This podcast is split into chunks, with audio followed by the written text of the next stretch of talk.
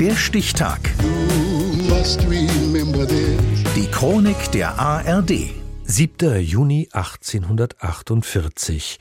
Heute vor 175 Jahren wurde der französische Maler und Bildhauer Paul Gauguin geboren. Silke Hennig. Langmähnige, dunkelhäutige Schönheiten mit scheuem Blick, leuchtende Farben wie Sonnenflecken auf der Leinwand verteilt. Zweimal war der Maler Paul Gauguin für mehrere Jahre auf Tahiti und die Werke, die er dort schuf, verknüpfen seinen Namen bis heute mit dem Bild einer paradiesischen Südsee. Nach 63-tägiger Überfahrt, 63 Tagen fieberhafter Erwartung, bemerkten wir am 8. Juni in der Nacht seltsame Feuer, die sich im Zickzack auf dem Meere bewegten. Von dem dunklen Himmel löste sich ein schwarzer Kegel mit zackigen Einschnitten. Wir umschifften Morea und hatten Tahiti vor uns.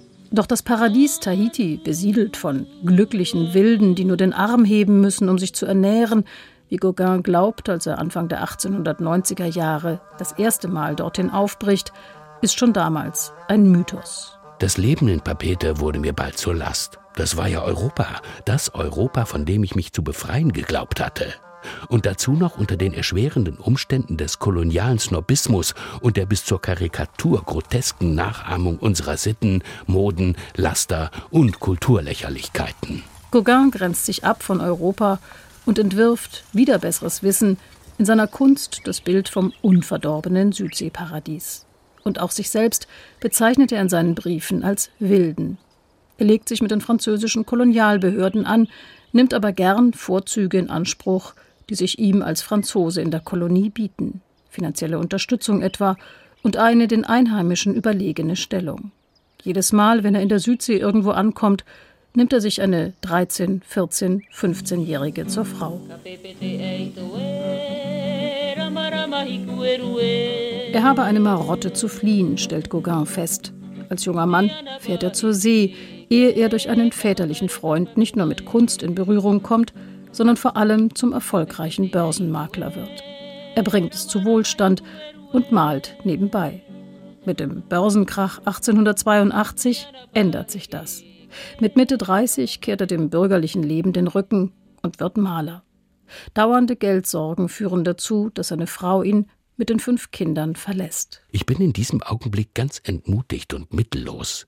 Jeden Tag frage ich mich, ob ich nicht in den Speicher gehen muss, um mich mit einem Strick aufzuhängen. Was mich zurückhält, ist die Malerei. Unter Künstlern findet Gauguin Anerkennung. Verkäufe sind dagegen rar. Er plant mit Vincent van Gogh ein Atelier in den Tropen, doch die gemeinsame Arbeit in Südfrankreich endet im Streit und damit, dass der Freund sein Ohr verstümmelt.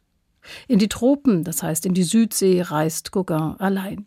Hier kombiniert er die Exotik seiner flächig dekorativen Malweise mit exotischen Sujets. Er erprobt sich als Keramiker, macht Holzschnitte, Reliefs und gibt eine Zeitung heraus. Derzeit sind sie dieser unerhörte, legendäre Künstler, der aus dem fernen Ozeanien seine verstörenden, unnachahmlichen Werke sendet. Schreibt ihm ein Künstlerkollege aus Frankreich. Sie genießen die Unantastbarkeit der großen Toten. Sie sind in die Kunstgeschichte eingegangen. Wenig später, 1903, stirbt Gauguin dann wirklich. Mit 54 Jahren an Syphilis erkrankt und in Armut auf den Marquesas-Inseln. Geboren wurde dieser Wegbereiter der modernen Malerei heute vor 175 Jahren. Der Stichtag. Die Chronik von ARD und Deutschlandfunk Kultur. Produziert von Radio Bremen.